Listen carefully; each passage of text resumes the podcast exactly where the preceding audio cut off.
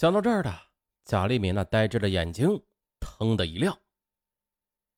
二零零七年十一月九日傍晚的，贾立敏在儿子面前又痛哭流涕：“师伯，你得帮妈妈呀，要不妈妈真的活不成了。”师伯一惊：“妈妈，我已经不见爸爸了呀！”可贾立敏则哭得更厉害了：“不是，你爸爸把妈妈告上法庭了，他要通过法院来抢走你。如果他得逞了，那妈妈……”就真的一无所有了，只剩死路一条。你说，你是不是得帮帮妈妈呀？他把让儿子做伪证指证前夫的事儿向儿子摊牌了。你说什么？妈妈，你让我在法庭上指证爸爸的虐待？不，我不能。师伯终于是爆发了。可是呢，贾立敏却瞪圆了眼睛。盯着儿子，如果你不做，那我就去死。你已经十三岁了，是大孩子了，来吧，你选择吧。满脸泪水的师伯无奈的答应了。二零零七年十一月十六日上午，当师伯在法庭上指证父亲作恶多端时，王阳就像是被施了魔法似的。呆若木鸡，直到庭审结束，他才被人扶走了。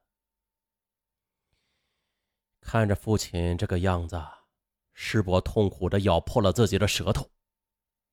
他明白，是他让父亲背上了龌龊的恶名，因为他的证言，法庭剥夺了父亲的探视权。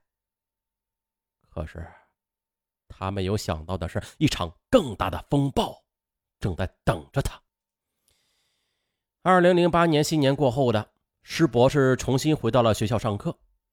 他一进教室的，平时就爱和他作对的男同学孙佳明就站起来指着他：“哎，大家快看呐，这小子的爸爸是个大坏蛋呢！大坏蛋的儿子肯定就是小坏蛋了。”师伯握紧拳头就挥出去，却被孙佳明旁边的同学杜豪给挡住了。这人高马大的杜豪狠狠地看着他。哼是你在法庭上亲口说的，你敢说你撒谎吗？顿时的，师伯握紧的拳头又松开了。他低头走回座位，同学们的嘲笑声就像是鞭子一样抽打着他那敏感的心。他恨不得有个地方钻进去。这一天的，他没有听清老师讲的任何一句话，满脑子想的都是“我是个小坏蛋”。我是个诬陷爸爸的坏孩子，我不是人。那个夜晚，他噩梦不断。早晨醒来的师伯呆呆的看着母亲，然后又厌恶的挪开了母亲放在他额头上的手。而此时，他最恨的人就是母亲了，是妈妈让他活得如此狼狈。此后，不管他走到哪里。他总是心里感觉啊，有人在背后指指戳戳的，他仿佛感到耳边总有嘈杂的骂声：“小坏蛋！”哎，对他就是小坏蛋。他不敢抬头，他觉得自己是世界上最卑鄙、最无耻的家伙。回到家，他向母亲发火，母亲又以死相逼，无奈的他又向母亲妥协了。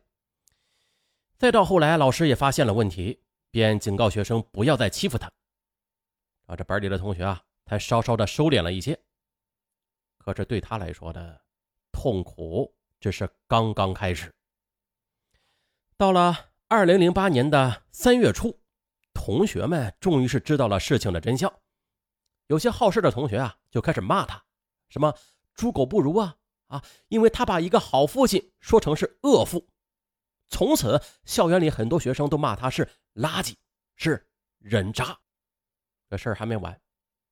一天放学之后的，有好几个少年在放学的路上堵住了他，其中一人一拳就把他给打翻在地，还骂道：“打死你这个禽兽不如的东西！告诉你吧，我抽烟喝酒是公认的坏孩子，可是我不会诬陷我爸爸的。从今天起，你敢上学的话，我就打断你的狗腿！”就这样，师伯回到家里之后的贾立敏看着儿子浑身是血，一瘸一拐的，惊呆了。而师伯则看着妈妈，声音里充满了仇恨：“都是你害的，我不上学了，你别再用死来吓唬我了。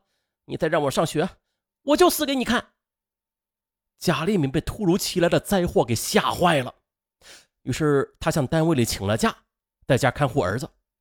可是儿子却不领情，明确的告诉他：“我要一个人出去玩，你要是不给我钱的话，我就死给你看。”好吧，这招是贾立敏教的，不是说言传身教吗？啊！第二天的师伯去了网吧，可是又是挨了一顿打，理由是：“你这个陷害父亲的小混蛋也敢进网吧？我们和你一起玩是坏了我们名声，你再敢进来就打死你！”那一刻的师伯，他感觉不到身体的痛，他的痛在心里。本来他想破罐子破摔，让母亲难受，可是没想到啊，连当坏孩子都当不成。他绝望到了极点，猛地拿起水果刀，又扎向了自己的胳膊，血顿时的是躺了一地。啊，你你，这骇人的一幕，顿时就震慑住了这帮逃学的孩子，他们都一窝蜂的吓跑了。接下来一个月的时间里，师伯。在家骂母亲，在外边骂人打人，小小的年纪已经成了当地的一个小混混。二零零八年五月初，已经被儿子折磨的形容枯槁的贾立敏，被好友点拨，终于明白，这是儿子的心理出现了问题。于是，在朋友的帮助之下的。他找到了中国医科大学心理咨询中心的一位长期从事青少年心理障碍、心理疾患调整和治疗的心理咨询师张教授。于是啊，张教授就详细的了解了汪师伯这一年来的遭遇，并且以他父亲朋友的身份与汪师伯进行了两次交谈。张教授认为，汪师伯他患有攻击性的人格障碍和反社会人格障碍。这两种心理障碍是由他的母亲逼迫他陷害父亲，继而又受到嘲笑与打骂而造成的。那么呢，要想让他心智恢复正常的话，解铃还须系铃人，首先要做的就是取消他对父亲的虚假认证，然后与父亲和好，母亲都给他创造一个和谐轻松的生活环境，再加以半年的心理调整，只有这样。才能使他恢复正常。此时的贾立敏就像是落水者抓住了一根救命稻草，马上的赶到了前夫汪洋家里边去商量对策。可是的，当父亲站在师伯面前的时候，儿子竟然无动于衷了。他的心已经被冰雪深深的覆盖，他不相信父亲还会原谅他。当他又亲口的听母亲承认错误时，还是一丁点表情没有。他机械的跟着母亲去了法院，更改了陷害父亲的证词，又木然的回到家里，看着父母的一举一动，他竟然觉得非常好笑。他依然的去上网吧，依然的去游戏厅，依然的打架斗殴。不过，张教授仍然以他父亲朋友的身份。每周呢，与他交谈两次。一个半月之后的，汪世博终于肯去父亲家了，在父亲的家里也是住了下来，也会开始与父亲交谈了。终于的，功夫不负有心人，二零零八年七月底的，汪世博的精神状态好了许多，他终于肯原谅母亲的过错了。他跟母亲是这样说的：“妈妈，我知道有很多人都离了婚的，可是……”像你这样伤害对方的又有几个呀？我是受害者，爸爸是受害者，而你自己也是受害者呀。听到儿子说出如此懂事理的话，贾立敏哭了。他握紧了儿子的手：“师伯，你说的对，我已经真诚的向你爸爸道歉了。可是我明白的，再多的道歉也无法弥补我对他的伤害。”！不过我向你保证的，我再也不会做伤害你父亲的事了。今后你就有两个家，爸爸家和妈妈家都欢迎你。